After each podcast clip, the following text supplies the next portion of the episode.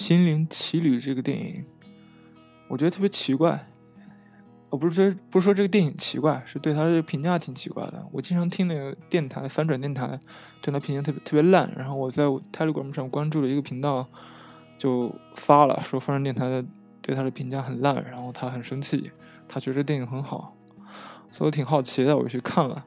看完之后，我确实前半段对这个电影有点疑问，但是看完整体看完之后，我觉得这这个电影还挺好的。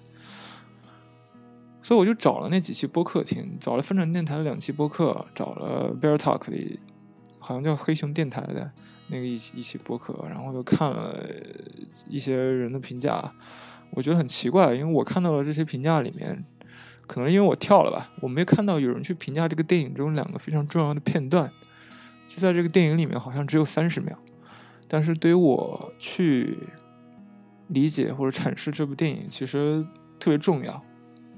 所以我就想讲一下这大概三十秒左右的这个剧情。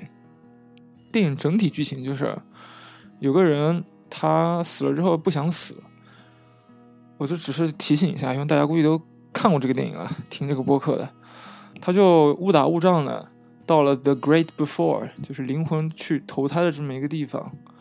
去接收一个学生，然后要培养他对这个世界的一个兴趣。电影里面给这个这个兴趣取取个名字，就是术语叫 “spark”，就是一个热情吧，一个激情所在。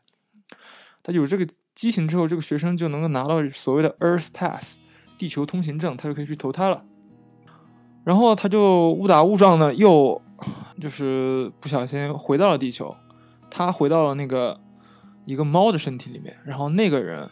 就是 by accident 到了他的身体里面，他就以猫的这个视角去看这个二十二，这个在他的身体里面的这些所作所为，然后感悟到一些东西。到最后，二十二也因为这个经历，他找到了自己的这个 spark。他们回去之后被抓回去之后，呃，就是这时间经过一系列冲突吧，发生了一些事情。那其中有一个片段是他们刚从地球被抓回到这个 the great before 的时候，呃，他们吵了一架。这个 Gardner 跟二十二吵完之后，这二十二就把这个地球通行证扔给他了。他要再反扔给二十二的时候，二十二就走了。然后这个时候，那个管理人员，就是这管理人员叫什么？叫叫 Jerry，他就过来，就问他：“你这个秘方是什么？”因为这个二十二在这个地方已经可能待了几千年的这个人类的这个时间了，他一直没找到自己的这个 spark。然后他就支支吾吾的说了几句话，但他反问了一句，他说。我们还他他大概就是想问二十二的这个 purpose 到底是什么？I have to ask, how the dickens did you do it? Get that Earth pass to change? Oh, you know what? I I just let her walk a mile in my shoes, you could say. Well, it worked. yeah. Well, you should probably get going to the great beyond. Hey, um, we never found out what 22's purpose was. Excuse me? You know, her uh, spark, her purpose. Was it music, biology, walking. we don't assign purposes. Where did you get that idea? Because I have piano. It's what I was born to do. That's my spark. A spark isn't a soul's purpose. Oh, you mentors and your passions, your purposes, your meanings of life. So basic. No, no, it. 然后这个 Jerry 就有点就是 confused，他说他他就反问他 purpose， 然后 Gardner 就说：“I mean spark。”他说：“我讲错了，我的意思是 spark。”然后 Jerry 大概意思就是说：“呃，a spark isn't a soul's purpose，就是一个灵魂的它的它的目的，它的意义，并不是它的这个 spark，它的这个一个激情。”然后加了一句：“It's so basic，就是这么简单的道理，你们都明白了。”所以这是其中我觉得两段中的一段啊。就为什么觉得这挺很重要呢？是因为讲这个电影特别烂的观点，就是说，它其实就是拍观众马屁，然后它本质上还是对资本主义跟消费主义的一种宣传跟促进，是一种对于虚无主义的奉承。就是说他宣扬的一套，还是还是在生活中发现一些享乐的瞬间，然后用这些享乐的瞬间当做自己生活的意义。但是不光是这一段啊，其实这整个。一个电影里面的很多情节跟这一段，他反正在我看来还挺明显的。他的意思就是说，spark 不是生活的 purpose，它还有其他的很多设计，我觉得体现到这一点了。比如说，呃，这个灵魂去投胎之前的这个地方，The Great Before，有很多小灵魂在那个地方去寻找自己的 spark。你从一开始就能看到，这 gardener 去参观的时候，就这这些 spark 获得特别的容易。就有一个灵魂踢了个球，然后 Gardner 把这个球给他踢回去了，他立马就获得了一个这个 spark，就一个足球，然后立马获得地球通行证，然后就可以去地球了。所以从一开始我就觉得这个 spark 获就是获得的特别容易，我以为这个电影就就就到这就为止了，所以我就觉得有点 confused。我觉得这这没什么意思，就就跟我们现实生活一样的，你去对一个感东西感兴趣，其实还挺容易的。就说我今天想去拍照，我突然对摄影感兴趣了。明天我听说这个这个学 Python 以后好找工作，我就学 Python 了。后天我听说这个学办公自动化，学什么数据分析可以增加我的工作效率，我我去学了。我就就说，就我每天都可以换一个 Spark。但我觉得这个电影它提的更重要的点就是有没有能摆脱真实生活的 Spark，或这么说吧。就是如果一个人要先形成一个 purpose，他有没有可能先脱离他有任何的 spark？我觉得这两个大概其实是一类问题啊。就是这个二十二，他在这个 The Great Before 里面，因为那这我就里面就不考虑逻辑了，因为要考虑逻辑的话，其实二十二大概率应该也是像其他人一样，随便拿了一个 spark，然后就去地球了。但是他就是这么设置的，这么设置的情况下，他在这个二啊不，他在这个 The Great Before 里面经过了。非常多的培训，有非常多的导师，历史上著名的人物去，去去教育他，比如说这个乔治奥威尔，比如说什么啊特丽莎修女，但是就这么多理论知识，就是没有还没有让他得到 spark。所以我觉得有有一点很重要的原因，这个电影想说的就是因为这些理论缺乏对于生活实际的体验。当然，它其实不合逻辑啊，因为如果理论缺乏对生活实际的体验，它就它就不行的话，那为什么？呃，这其他的都行，就二十二不行。就先不考虑这个。就比如说，他有个情节，高人跟二十二去一个叫好像叫 One Seminar 还是叫什么地方。然后他们啊，顺便说一句，我看的是英文版的，所以我其实不知道这些东西中文版是怎么翻译的。就是一个大厅里，这个大厅里面有各种各样生活中的东西，你就是实际地球生活中的东西，你可以去体验它。但它里面有一些片段就就说了，高人跟二十二走到披萨面前。就吃披萨，这披萨没味道。就是一个披萨，你在一个模拟的情况下，在理论的情况下去吃它，跟你实际去吃肯定不一样，对吧？我觉得这电影想说的是，或至少在我理解是，你的 spark 需要你真真正的去走出去去生活，而你的 purpose。也不能凭空的没有一点点 spark 就就构成。讲简单一点，就是你要寻找人生的意义。但如果就是这个世界已经让你一点就是快乐、一点乐观、一点享乐的东西都没有的话，那那 purpose 怎么产生呢？那至于这个资本主义与消费主义促进问题，我觉得可能可能有些情节有这个问题吧。但是我看起来，我更关注的点在于其中一些就是反消费主义的点。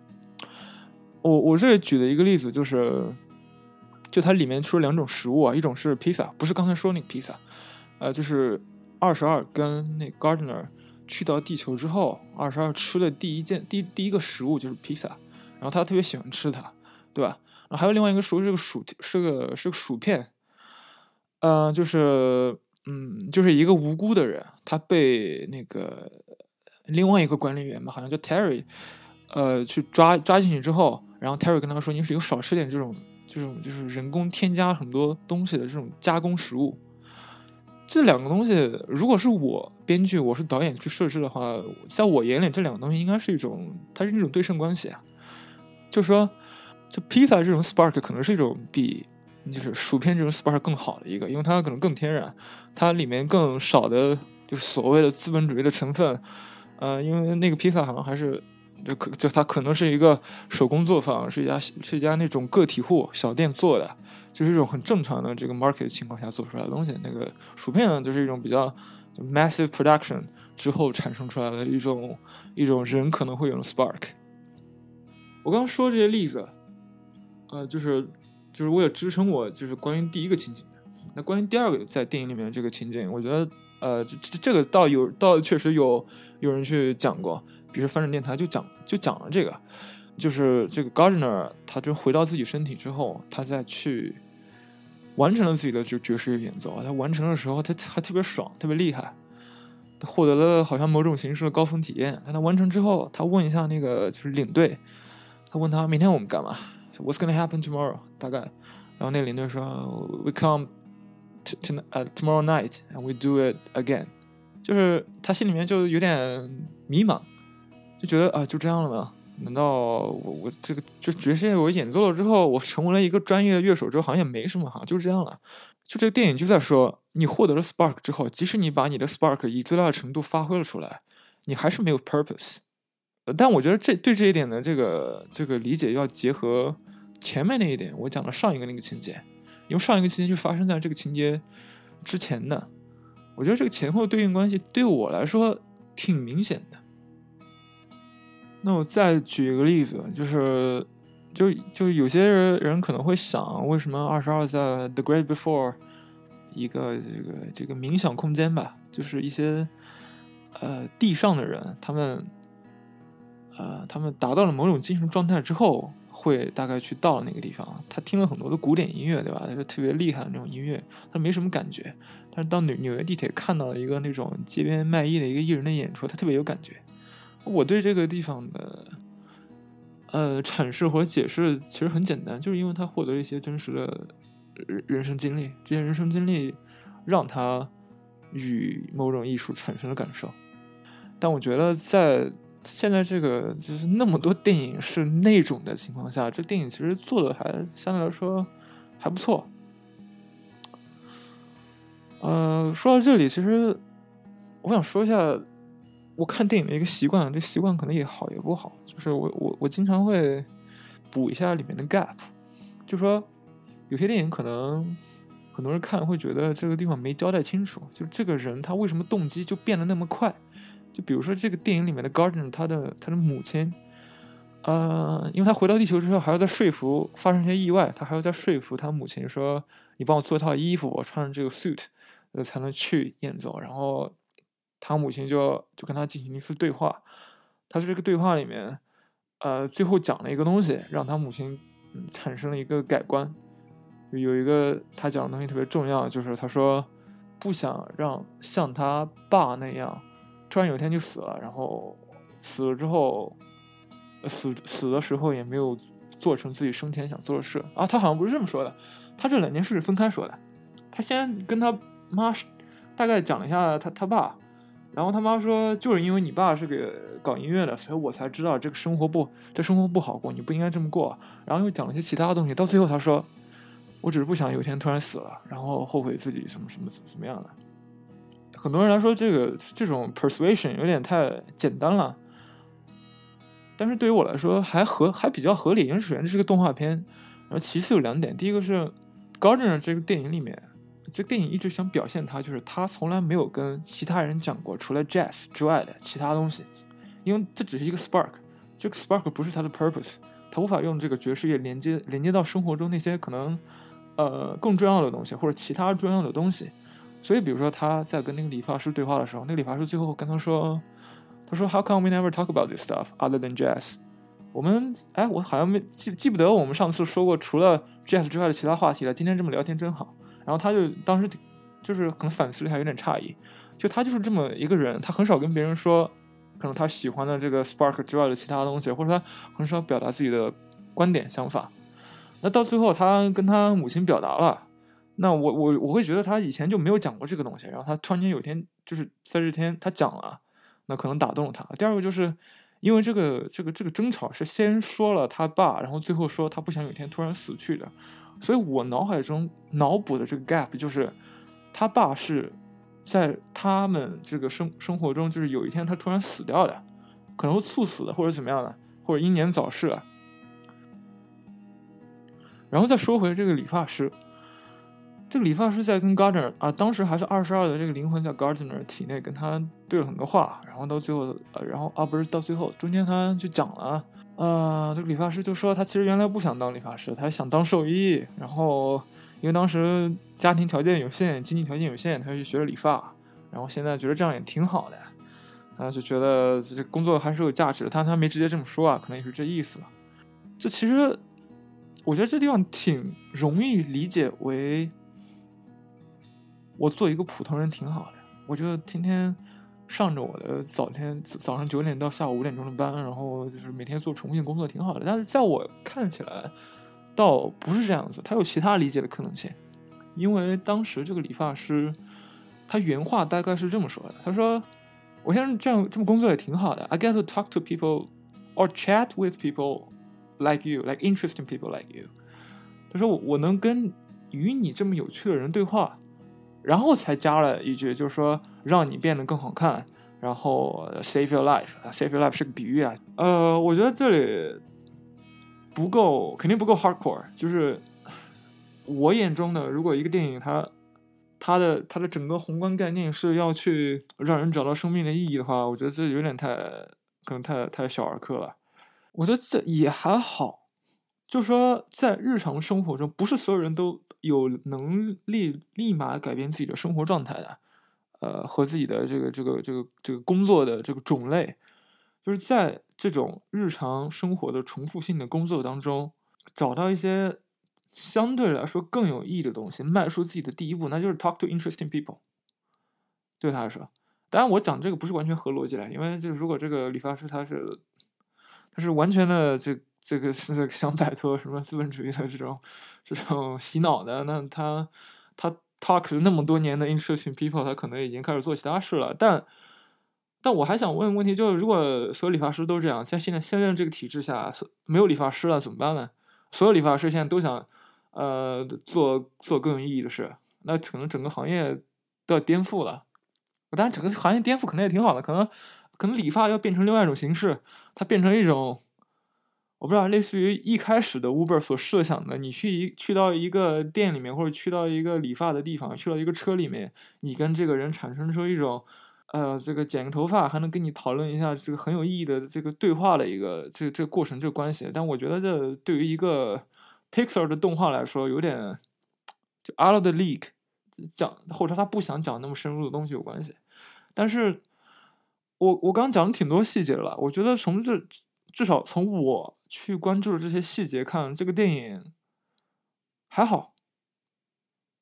对我来说，我关注的点是，他想让人迈出在日常的重复性的生活中，去到呃这个意义性，或者说至少去掉 spark 的第一步。然后他所宣扬的 spark，其实我们可以看到，就是就不是薯片，那里面薯片是完全被那个 Terry 所否定的。然后这顶多也就是个披萨，披萨其实，我我讲的这个这个营养学一点，其实披萨也不就是碳水化合物加加这个番茄酱加 pepperoni，就是蛋白质、脂肪这些东西。如果你做的好的话，其实里面没有什么添加剂，也是个挺健康的、挺自然的食物的。然后二十二在人世中，它表现的好像很流连的东西，比如说好像里面有落叶，好像里面有落日啊，还有。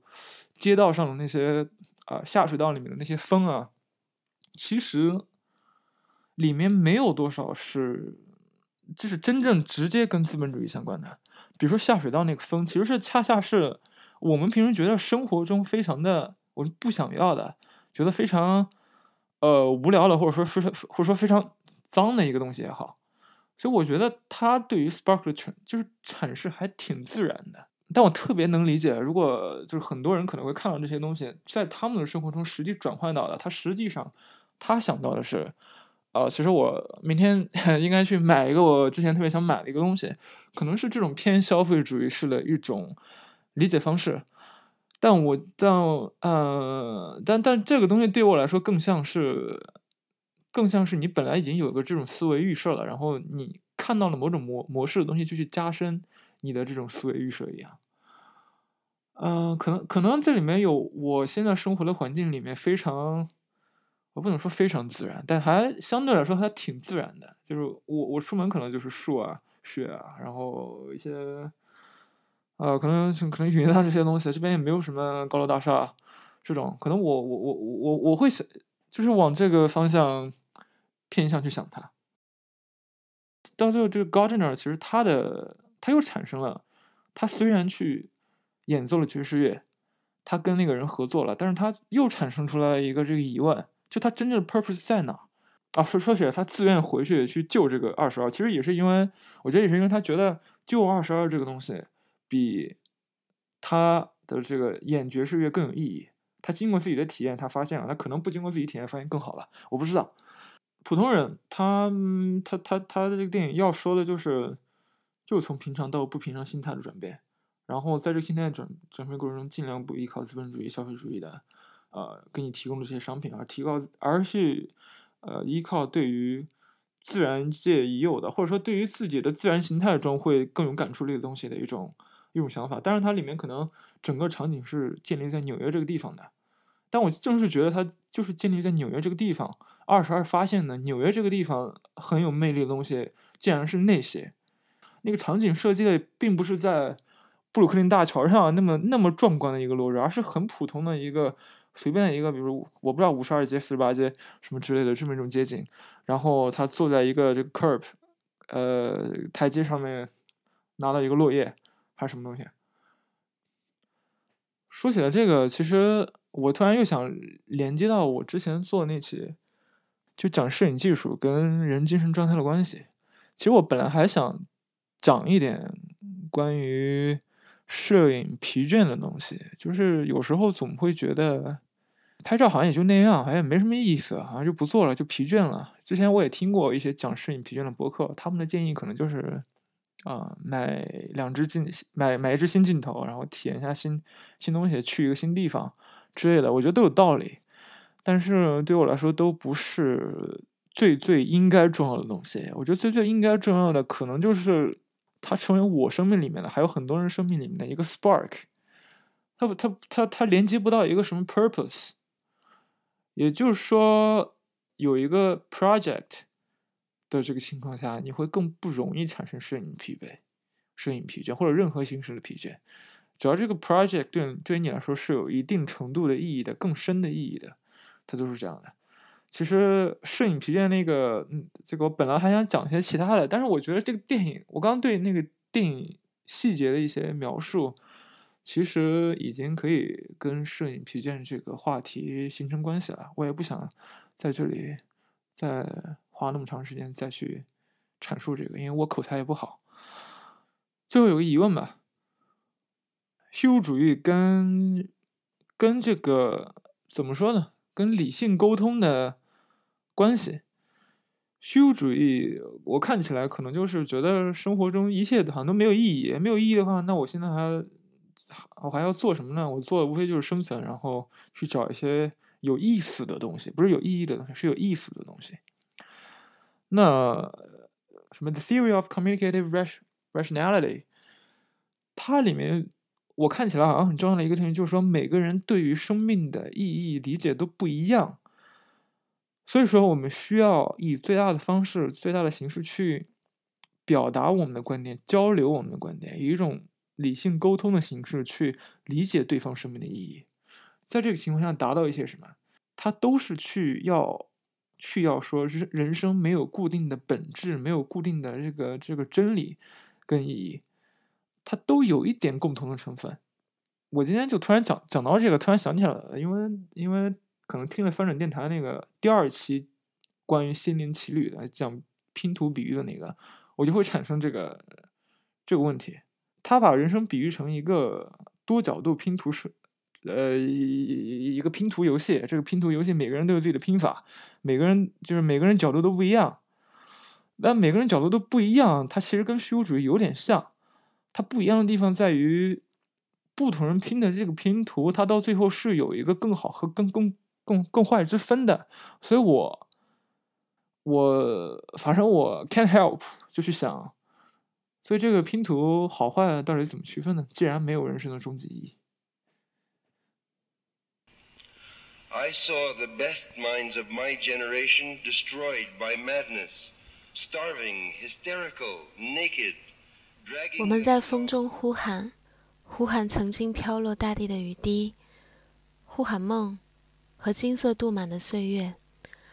来吧，来到我们的身边，超人的行装已经准备好。The Vision，快来拯救他，拯救自我，拯救幻想超人。